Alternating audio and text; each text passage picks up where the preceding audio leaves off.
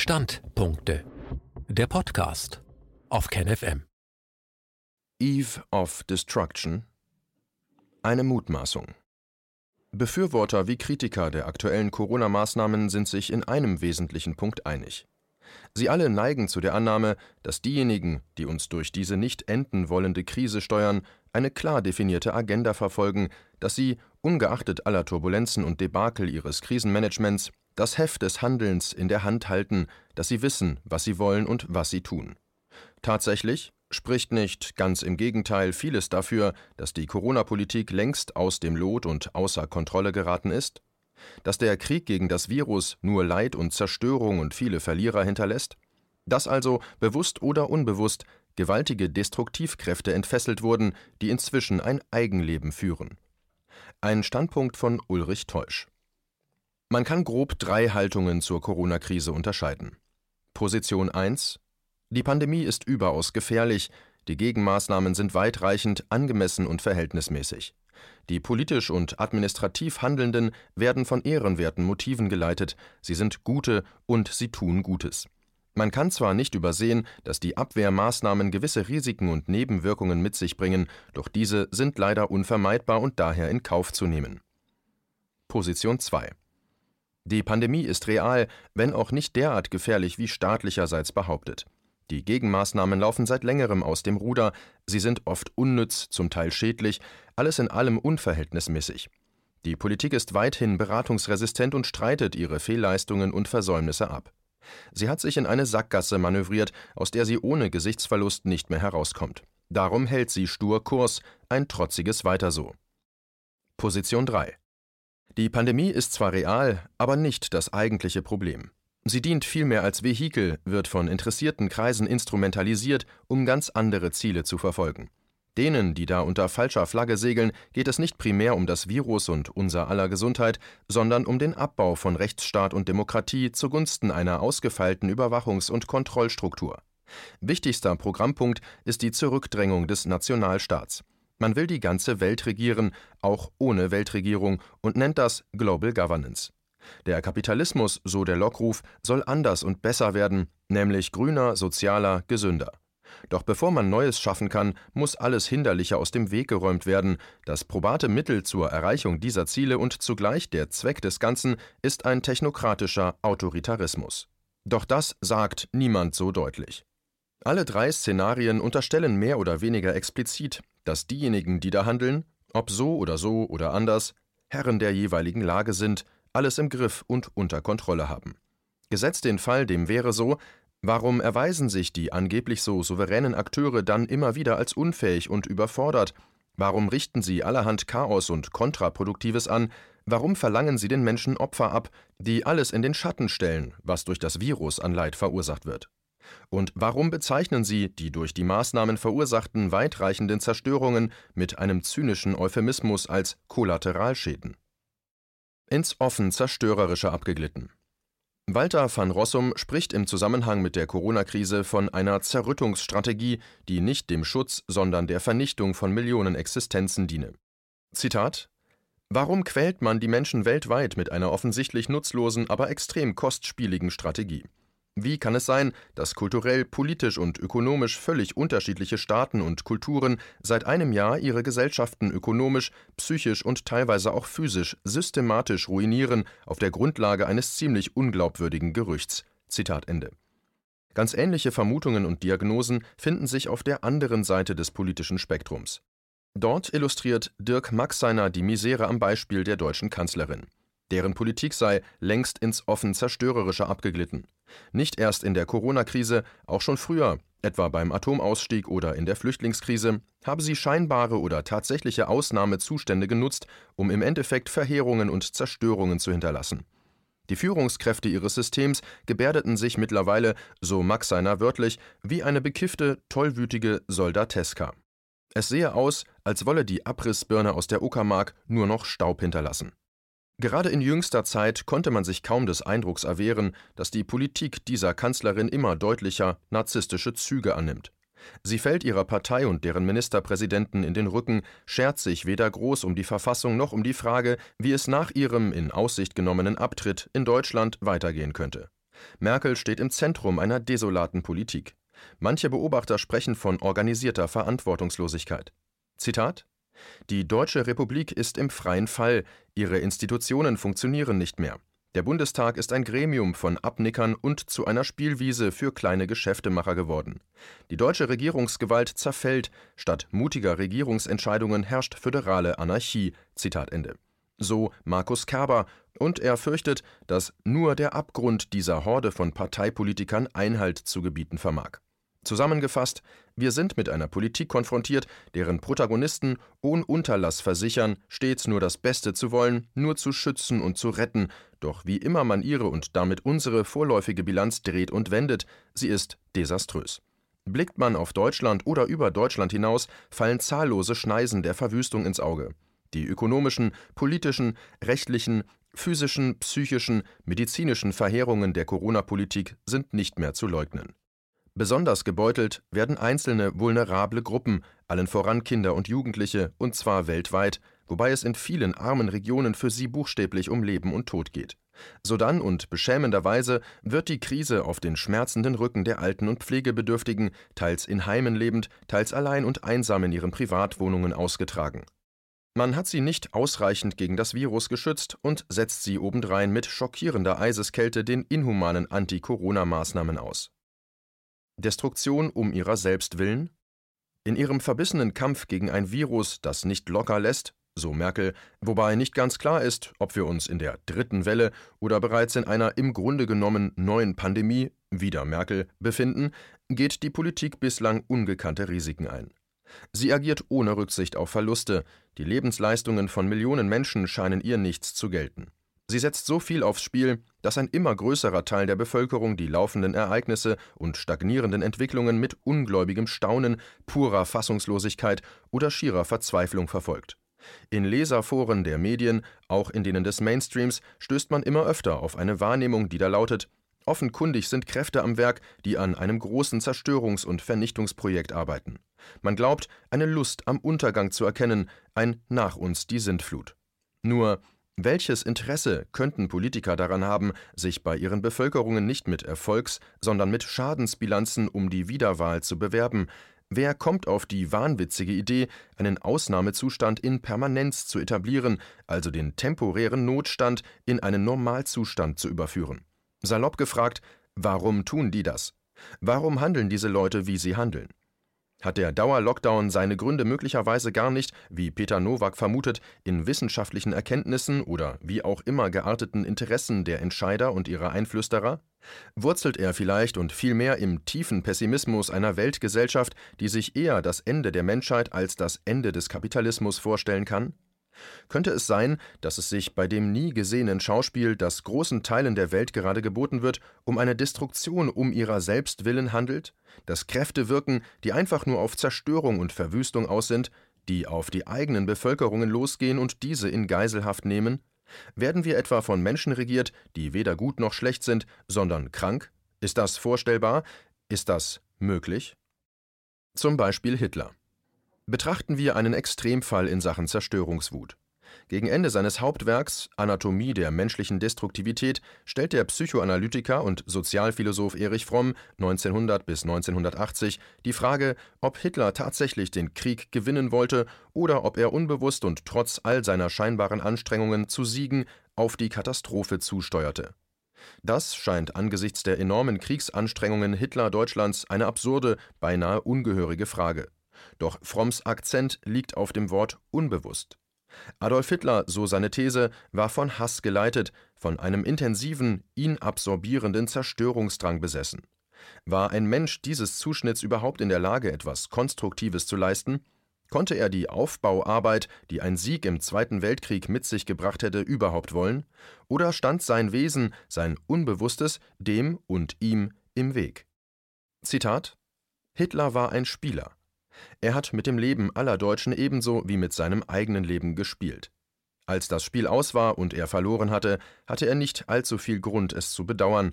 Er hatte gehabt, was er sich immer gewünscht hatte, Macht und die Befriedigung seines Hasses und seines Zerstörungsdranges. Seine Niederlage konnte ihm diese Befriedigung nicht nehmen. Der Megalomane und Zerstörer hatte in Wirklichkeit nicht verloren, verloren hatten nur die Millionen von Menschen.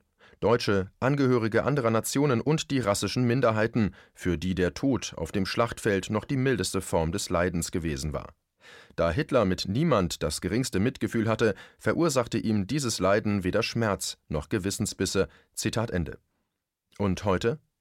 Oberflächlich und mit einer gewissen Naivität betrachtet, könnte man annehmen, angesichts von Corona, Klimawandel und Great Reset erlebten wir zurzeit das genaue Gegenteil des Hitlerschen Vernichtungswerks, nämlich eine geradezu altruistische globale Rettungsaktion. Doch das ist nur die glatte, blendende Oberfläche. Schürft man etwas tiefer, sieht man auch hier gewaltige Destruktivkräfte am Werk, vermutlich unbewusst wirkende Kräfte und es beschleicht einen der Verdacht, dass uns oder besser den Regierenden etwas entgleitet, dass etwas in großem Stil außer Kontrolle gerät und zu Ende geht. Welt in Auflösung. Entsprechend ist die Stimmung. Immer öfter kann man lesen oder hören, wir befänden uns in einem Zeitalter der Dekadenz, in einer absterbenden Welt. Die Neue Zürcher Zeitung, nicht unbedingt anfällig für apokalyptische Töne, sinnierte kürzlich über Weltuntergangsszenarien und erläuterte in diesem Zusammenhang wenig geläufige Termini wie Omnizid, also die Selbstauslöschung der Menschheit, das existenzielle Risiko, im Englischen X-Risk oder die Dumalit. So nennt man das zugehörige literarische bzw. philosophische Genre. Was lange Zeit stabil und unangreifbar war, scheint in Auflösung begriffen, nicht nur in Deutschland, sondern in weiten Teilen der Welt, insbesondere der westlich orientierten. Die USA etwa gelten inzwischen als tief gespaltenes Land. Einzelne Auguren sprechen ganz offen von der Gefahr eines Bürgerkriegs oder zumindest bürgerkriegsähnlicher Zustände.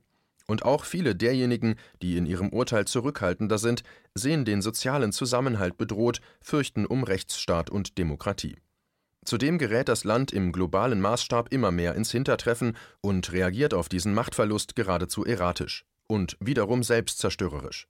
Die globalen Gegenspieler China und Russland scheinen sich mittlerweile damit abgefunden zu haben, dass auf die bewährten Wege der diplomatischen Verständigung und Zusammenarbeit mit dem Westen kein Verlass mehr ist, dass die jahrzehntelang leidlich intakte regelbasierte Ordnung von den USA und einigen ihrer Verbündeten mutwillig ruiniert wird. Und während all dies geschieht, rast, wie Matthew Irrett es ausdrückt, die Hindenburg des westlichen Finanzsystems ihrem flammenden Ende entgegen in diesen großen Krisen- und Zerstörungskontext gehören auch und nicht zuletzt die erbitterten und immer breiteren Raum einnehmenden Kontroversen über die Exzesse der Wokeness, der Cancel Culture, der politischen und sonstigen Korrektheit, die um sich greifenden Zensurpraktiken, das strenge Pochen auf politische Hygienevorschriften, die Diffamierung von Skeptikern und Zweiflern als Leugner etc.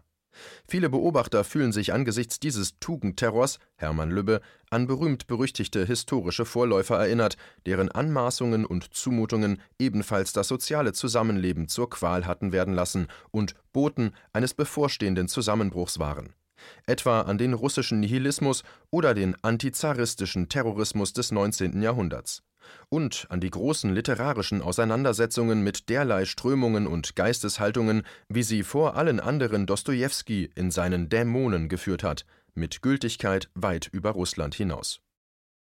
Ein großer Plan ich will keineswegs bestreiten, sondern ausdrücklich konzedieren, dass es sehr wahrscheinlich starke Kräfte gibt, die an den eben skizzierten Polarisierungen ein Interesse haben, die sie befördern, sie intensivieren, die auch die aktuelle Corona-Krise instrumentalisieren, also die durch sie geschaffene günstige Konstellation nutzen, um Pläne zu verwirklichen, die schon länger in der Schublade liegen.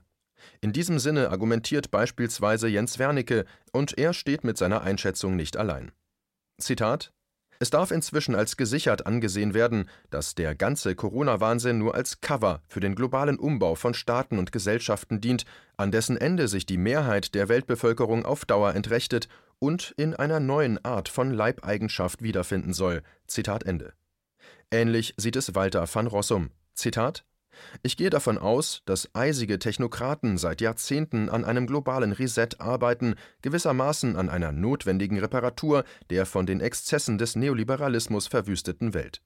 Dazu gehört auch die Exekutivmacht einer Global Governance, die kann nicht durch einen Putsch erworben werden, sondern nur durch kontrollierte Zerrüttung der bestehenden Weltgesellschaft, die am Ende des Prozesses sich denen ergibt, die ein Ende der Auflösung versprechen Die Pandemie bietet die Benutzeroberfläche für diese kontrollierte Zerrüttung. So und in meinen Augen nur so lässt sich erklären, warum die so uneffektive wie zerstörerische Lockdown-Politik sich weltweit durchgesetzt hat bzw. weltweit durchgesetzt wurde. Zitat Ende. Wer, wie die beiden zitierten Autoren, auf solche global ausgreifenden Pläne und Initiativen der Reichen und Mächtigen verweist, wird von herrschaftsnahen Medien merkwürdigerweise und reflexartig als Verschwörungstheoretiker abgekanzelt. Das ist insofern verwunderlich, als die Protagonisten der in Rede stehenden Weltveränderungspläne ja keineswegs im Geheimen agieren. Im Gegenteil, die führenden Akteure des Great Reset machen keinen Hehl aus ihren Absichten, sie tragen fast alles auf offenem Markte aus. Sie betreiben gleichsam eine offene Verschwörung, um einen Buchtitel von H.G. Wells aus dem Jahr 1928 aufzugreifen, was wiederum darauf hindeutet, dass sie sich ihrer Sache immer noch recht sicher sind und sich unangreifbar fühlen. Wer die maßgeblichen Kräfte namhaft machen will, wer nach Hintermännern und Drahtziehern fahndet, der wird also mit ziemlicher Sicherheit fündig werden. Individuen, Gruppen, Organisationen, denen die Zerstörung möglicherweise zu Pass kommt, die sich aktiv an ihr beteiligen und sie vorantreiben. Und doch bleibt eine Unsicherheit. Treiben sie die Entwicklung bewusst voran oder sind sie selbst getriebene, krisengeschüttelte, angstbesetzte? Verfügen diejenigen, die es sich im System komfortabel eingerichtet haben, tatsächlich über die Macht, die Fäden zu ziehen, also das System als solches zu steuern? Und auch die Frage, die Erich Fromm mit Blick auf Hitler aufgeworfen hatte, taucht in diesem Zusammenhang wieder auf. Kann es sein, dass die Protagonisten des Great Reset und ähnlich weitreichender Projekte sich zwar Großes auf ihre Fahnen geschrieben haben, dass sie aber unterschwellig, unbewusst destruktive Energien ausleben und gar nicht mehr imstande sind, etwas nachhaltig Konstruktives zu leisten? Simone Weil und das Phänomen der Macht. Die französische Philosophin Simone Weil (1909 bis 1943) hat in immer neuen Anläufen und immer neuen einprägsamen Formulierungen darauf beharrt, dass der Macht, sei sie politisch, ökonomisch, technisch, etwas Schicksalhaftes eigne, das auf den Befehlenden ebenso unerbittlich laste wie auf den Gehorchenden. So steht es vielfach in ihrer 1934 entstandenen Schrift über die Ursachen von Freiheit und gesellschaftlicher Unterdrückung, ein erhellender Text von brennender Aktualität. Da heißt es, auch die Mächtigen sind Gefangene der Macht, wenn auch auf andere Weise als die Ohnmächtigen. Das Streben nach Macht und der Wettlauf um die Macht, beide für Weil historische Konstanten, unterjochen alle Beteiligten. Die menschliche Geschichte ist eine Geschichte der Knechtung, sie degradiert die Menschen zu bloßen Spielbällen der von ihnen selbst produzierten Herrschaft. Die lebendige Menschheit verkümmert zum Gegenstand lebloser Dinge, es entstehen demütigende Abhängigkeiten, und die Schwachen wie die Mächtigen werden von den blinden Erfordernissen des kollektiven Lebens versklavt. Auf beiden Seiten wird das Herz und der Geist beeinträchtigt. Teilt man diese Perspektive, dann erscheint eine Analyse, die sich auf die Absichten und Aktivitäten mächtiger Gruppen und Individuen kapriziert, notwendig defizitär. Macht sei soziologisch amorph, also instabil und kaum fassbar, hatte Max Weber gesagt. So argumentiert auch Simone Weil und sieht sich einer Welt gegenüber, die der irrigen Auffassung anhängt, man könne Macht eindeutig verorten oder begrenzen. Was sie 1934 notierte, könnte auch heute aufgeschrieben worden sein. Zitat Jeder glaubt, dass die Macht auf geheimnisvolle Weise in einem jener Kreise liegt, die ihm verschlossen sind, weil kaum jemand begreift, dass sie nirgendwo liegt, so dass das vorherrschende Gefühl überall jene abgründige Angst ist, die durch den Verlust des Bezugs zur Realität entsteht. Jedes soziale Milieu stellt sich von außen als Gegenstand eines Albtraums dar. In den Kreisen, die mit der Arbeiterbewegung verbunden sind, gehen mythische Schreckgespenster namens Finanzkapital, Industrie, Börse oder Banken um, die Bürger träumen von anderen Gespenstern, die sie Aufwiegler, Agitatoren oder Demagogen nennen. Die Politiker sehen in den Kapitalisten übernatürliche Wesen, die als einzige den Schlüssel zur Lösung haben und umgekehrt. Jedes Volk sieht im anderen ein kollektives Schreckgespenst, beseelt von teuflischer Niedertracht. In einer solchen Situation kann jeder Hohlkopf für einen König gehalten werden und allein durch diesen Glauben auch dafür herhalten. Das gilt nicht nur für die Menschen, auch für die herrschenden Kreise. Zitat Ende. Das repressive System und sein Todeskeim. Simone Weil sieht das Leben und die historische Entwicklung als einen immerwährenden Kampf um Macht. Doch zum Wesen der Macht gehört es, dass sie niemals endgültig zu besitzen ist. Sie ist stets instabil. Ihre Instrumente Waffen, Gold, Maschinen, magische oder technische Mysterien sind ihr äußerlich. Andere können dieser Instrumente habhaft werden und den Spieß umdrehen. So muss die Macht immer neu verteidigt, gefestigt, ausgeweitet werden, um weiterhin Bestand haben zu können. Und verteidigt werden muss sie an zwei Fronten. Zum einen gegen die Rivalen, die ihrerseits nach Macht streben, zum anderen gegen die Unterdrückten, die sich der Macht nicht länger unterwerfen wollen. Beide Kämpfe sind unauflöslich miteinander verquickt, der eine wird ständig durch den anderen entfacht. Zitat Sie kann nicht Halt machen. Der Stachel der Rivalität zwingt sie dazu, weiter und immer weiter zu gehen, die Grenzen zu überschreiten, in denen sie sich wirksam ausüben lässt. Sie erweitert sich über das hinaus, was sie kontrollieren kann, sie herrscht über das hinaus, was sie durchsetzen kann, sie verausgabt sich über das hinaus, was sie aufbieten kann. Das ist der innere Widerspruch, den jedes repressive System wie einen Todeskeim in sich trägt. Er entsteht durch den Gegensatz zwischen der notwendigen Begrenztheit der materiellen Machtgrundlagen und der notwendigen Grenzenlosigkeit des Wettlaufs um die Macht als einem Verhältnis zwischen Menschen. Zitat Ende. Was zunächst und oft lange Zeit erfolgreich verläuft, also zur kontinuierlichen Machtsteigerung führt, schlägt ab einem bestimmten Punkt um, wird immer kostspieliger und am Ende kontraproduktiv. Das Unmaß der Mächtigen wird bestraft, obwohl doch auch sie, die Mächtigen, nur Getriebene sind. Ein System ganz auf Zerstörung angelegt. Im Zuge des historischen Prozesses kann der Kampf um die Macht seinen Charakter völlig verändern. Ging es zum Beispiel für den ökonomisch Ehrgeizigen noch im 19. Jahrhundert vorrangig darum, ein Geschäft florieren zu lassen, dessen Eigentümer er war, so bestand das Ziel im 20. Jahrhundert darin, einen möglichst großen Bereich wirtschaftlicher Aktivität unter seine Kontrolle zu bringen. Nunmehr war der Kampf um die wirtschaftliche Macht weniger vom Aufbau als von der Eroberung geprägt. Und da Eroberung stets zerstört, ist, so Simone Weil, auch das kapitalistische System ganz auf Zerstörung ausgerichtet.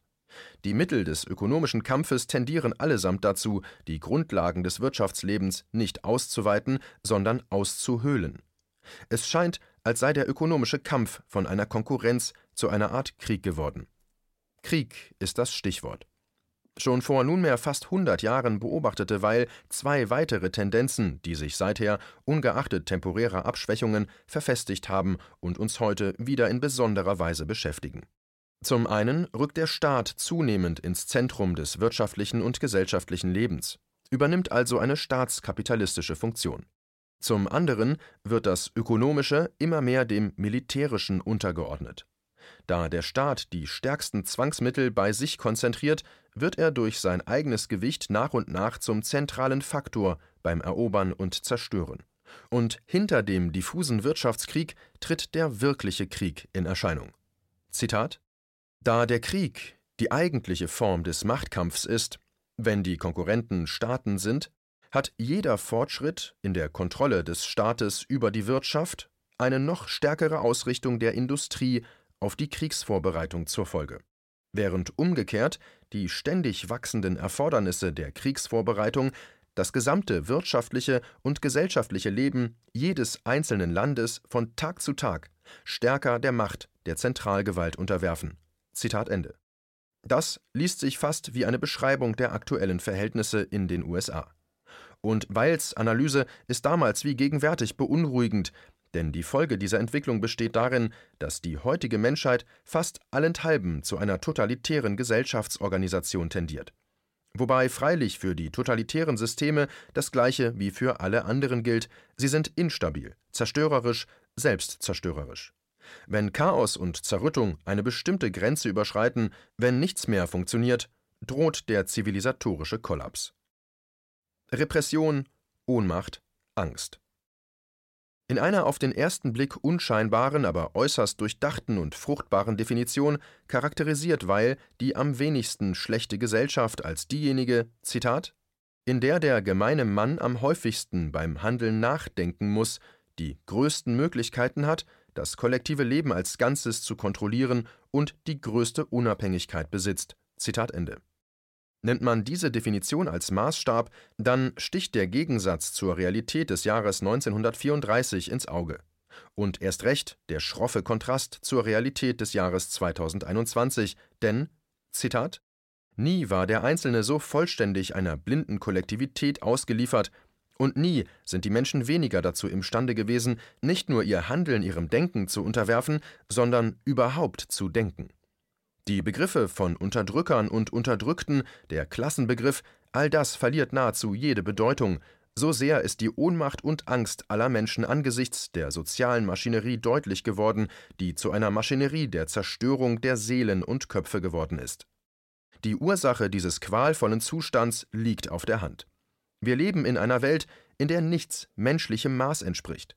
Es besteht ein ungeheures Missverhältnis zwischen dem menschlichen Körper, dem menschlichen Geist und den Dingen, die gegenwärtig das menschliche Leben ausmachen. Alles ist aus dem Gleichgewicht. Zitat Ende. Oder anders: Zweck und Mittel haben sich verkehrt, und diese Verkehrung, so weil, ist das Gesetz jeder repressiven Gesellschaft. Dieser fundamentale Wahn erklärt alles, was es in der Geschichte an blutigem Irrsinn gab.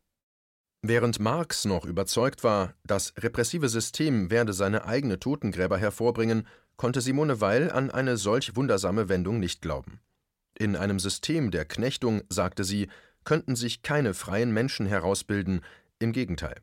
Zitat die Wahrheit ist, dass die Knechtung den Menschen so weit erniedrigt, bis er sie liebt, dass die Freiheit nur denen kostbar ist, die sie wirklich besitzen, und dass ein ganz und gar unmenschliches System wie das unsere nicht etwa Menschen hervorbringt, die eine menschliche Gesellschaft aufbauen können, sondern alle, die ihm unterworfen sind, Unterdrückte wie Unterdrücker, nach seinem Bild formt. Zitat Ende. Mit Gasmasken, Luftschutzkellern oder Alarmsirenen könne man elende Herden verängstigter Wesen züchten, aber keine Bürger, schreibt Weil. Auf heute bezogen müsste man formulieren, mit obligatorischem Mund-Nasenschutz, Abstandsregeln, Ausgangssperren, Kontaktverboten, Bußgeldkatalogen, Psychoterror, Existenzvernichtung, einem Testregime und faktischem Impfzwang. Mit alledem kann man elende Herden verängstigter Wesen züchten, aber keine Bürger. Ich bin im Zweifel, ob es sich bei der gegenwärtig zu beobachtenden Destruktivität bereits um eine voll ausgebildete Nekrophilie handelt, in der Definition Erich Fromms, also um die Leidenschaft, das, was lebendig ist, in etwas Unlebendiges umzuwandeln, zu zerstören, um der Zerstörung willen, lebendige Zusammenhänge zu zerstückeln. Sicher bin ich mir allerdings, dass wir uns im Laufe der Corona-Krise der gegenteiligen, positiven Lebenseinstellung, die Fromm Biophilie nennt, sichtlich entfremdet haben. Zitat Die Biophilie ist die leidenschaftliche Liebe zum Leben und allem Lebendigen. Sie ist der Wunsch, das Wachstum zu fördern, ob es sich nun um einen Menschen, eine Pflanze, eine Idee oder eine soziale Gruppe handelt. Der biophile Mensch baut lieber etwas Neues auf, als dass er das Alte bewahrt. Er will mehr sein, statt mehr zu haben. Er besitzt die Fähigkeit, sich zu wundern, und er erlebt lieber etwas Neues, als dass er das Alte bestätigt findet. Das Abenteuer zu leben ist ihm lieber als Sicherheit. Er hat mehr das Ganze im Auge als nur die Teile, mehr Strukturen als Summierungen. Er möchte formen und durch Liebe, Vernunft und Beispiel seinen Einfluss geltend machen, nicht durch Gewalt und dadurch, dass er die Dinge auseinanderreißt, nicht dadurch, dass er auf bürokratische Weise die Menschen behandelt, als ob es sich um tote Gegenstände handelte.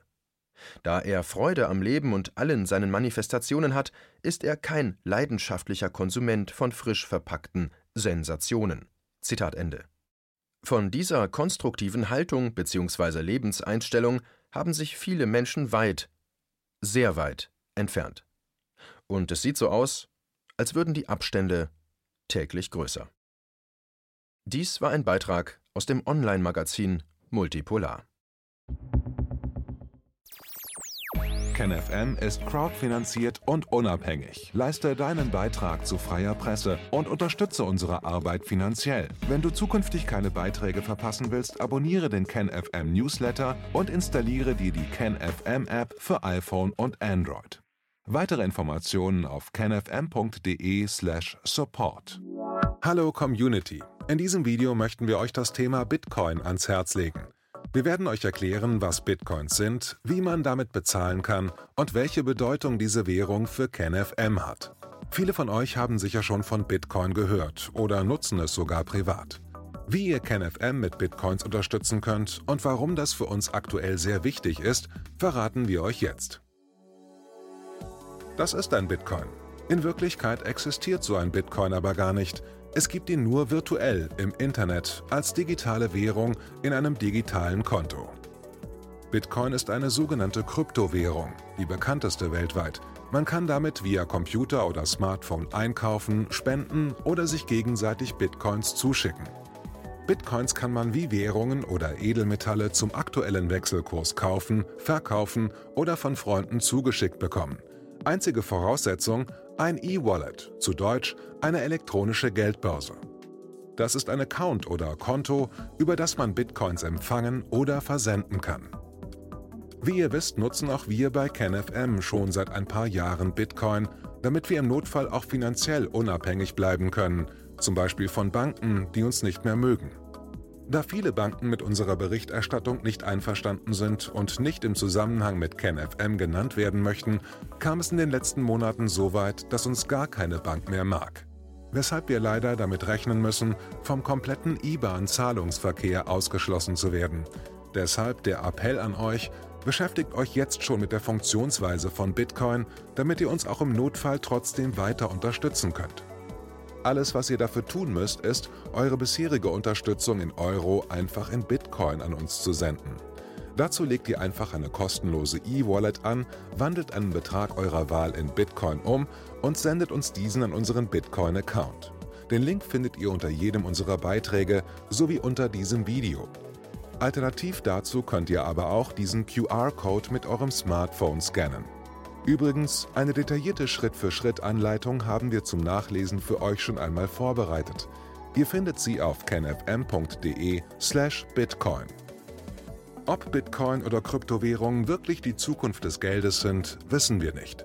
Aber vielleicht ist das bald unsere einzige Option, so unabhängig wie möglich und vor allem ohne Bankkonto für euch in Zukunft weiterhin freien und unabhängigen Journalismus machen zu können. Wir hoffen sehr auf eure Unterstützung und sagen jetzt schon tausendmal Danke. Euer Team von KenFM.